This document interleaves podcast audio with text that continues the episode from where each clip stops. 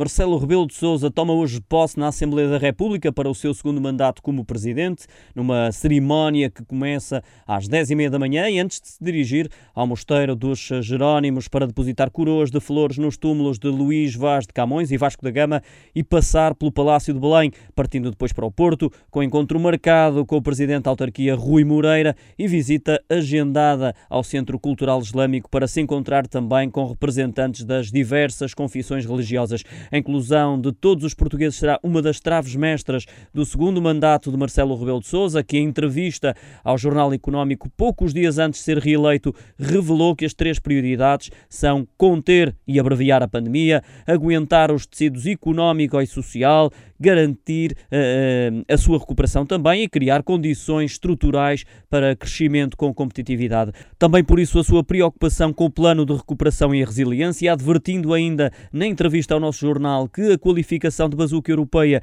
que tem sido dada não é feliz, pois cria expectativas excessivas e deixa no ar a ideia errada de que por si só resolve problemas estruturais e conjunturais. Ainda a esse propósito, o Presidente da República pretende que se mantenha uma vigilância apertada